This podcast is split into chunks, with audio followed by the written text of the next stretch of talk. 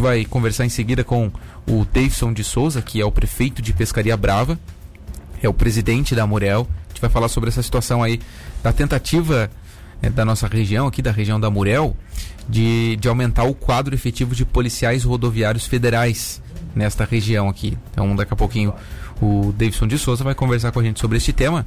Inclusive, já está na linha, né? Já está na linha conosco.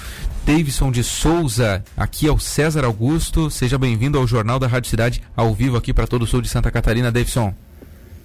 Boa tarde, César Augusto. Boa tarde a todos os ouvintes. Aproveitar o início da entrevista para parabenizar todos vocês, a equipe de vocês, uh, que são jornalistas, né, pela passagem dos seus dias. Pelo, pela essa passagem, né, do dia do jornalista.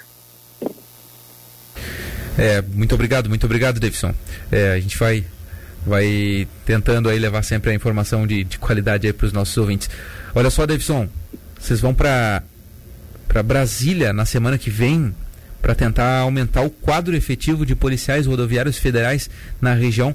Eu, eu gostaria que você explicasse aí para os nossos ouvintes qual que é a situação atual aqui, se há uma falta é, muito grande no, no, no, no, efetivo aqui, né? Uma, uma policiais sem guarnição, enfim, gostaria que você atualizasse toda essa situação e também desse detalhes dessa viagem, dessa tentativa de fazer alguma coisa, né? De fazer alguma coisa, de, de, de, de fazer esse pedido aos deputados federais, aos senadores, né? Para tentar aumentar o quadro efetivo.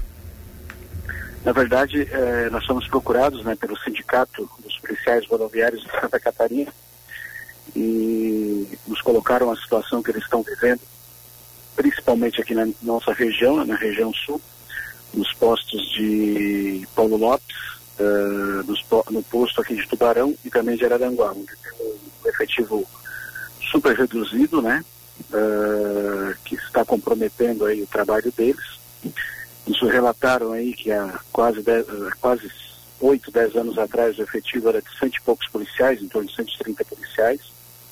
Hoje se reduz aí a 40 e poucos, né? E muitos deles, infelizmente, alguns estão em, em auxílio-doença, né?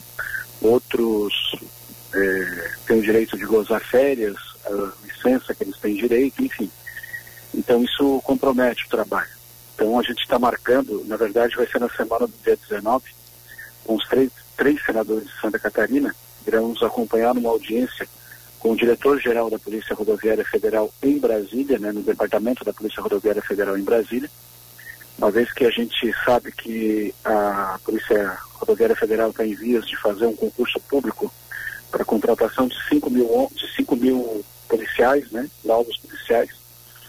Então a gente vai aproveitar uh, esse momento né, para já uh, garantir que uh, a gente tenha um, um, desses 5 mil policiais, né, que a região seja contemplada e, e contemplada com, uma, com um efetivo que possa garantir a segurança e dar tranquilidade para que os policiais possam realizar o seu trabalho e fazer com que a região não perca né, esse trabalho. Ah, é, esse trecho é que foi falado né, durante os últimos dias aí entre Paulo Lopes e, e Passo de Torres, ele, ele, ele tem uma, uma dificuldade de efetivo nesse momento? Sim, como eu relatei anteriormente, né? Uh, até 8, 10 anos atrás, existia um efetivo aí de mais ou menos 130 policiais. Uhum. Hoje se reduz a 46 e desses 46, em torno de 10 estão em auxílio doença, né? estão com problemas uh, de saúde. Então, eles estão trabalhando aí uh, alguns postos, estão chegando ao ponto de alguns dias chegar fech, ficar fechado, né, uhum. em função da, da falta né, de policiais. E isso compromete o trabalho né, é, é, deles, né, e, e, é imprescindível né, que a gente tenha esse aumento de efetivo para que eles possam realizar o, o trabalho na totalidade né, e poder atender todos os postos, né, os três postos que existem uh, aqui na região sul. Davidson, vocês vão semana que vem? Não, na verdade é passando a semana que vem na outra, na semana outra. do dia 19. Uh, ah, nós já, já, já contactamos aí com os senadores, né, com os três senadores, senador Jorginho, Jorginho eu contactei com o senador Dário Berger e o Juarez também contactou com o senador Abin, para que eles possam, uh, para que o, os três nos acompanhem né, nessa audiência para que a gente possa ter êxito né, e, no bom sentido, brigar né, para aquilo que é de direito da nossa região. Ah, imagino que, que, que vai ter uma boa aceitação, imagino que seja uma, uma, uma conversa boa e que imagino que, que vamos ter resultados positivos aí no, no futuro. Eu pelo menos espero, né? Bom, mas é, Davidson, vamos fazer o, o seguinte.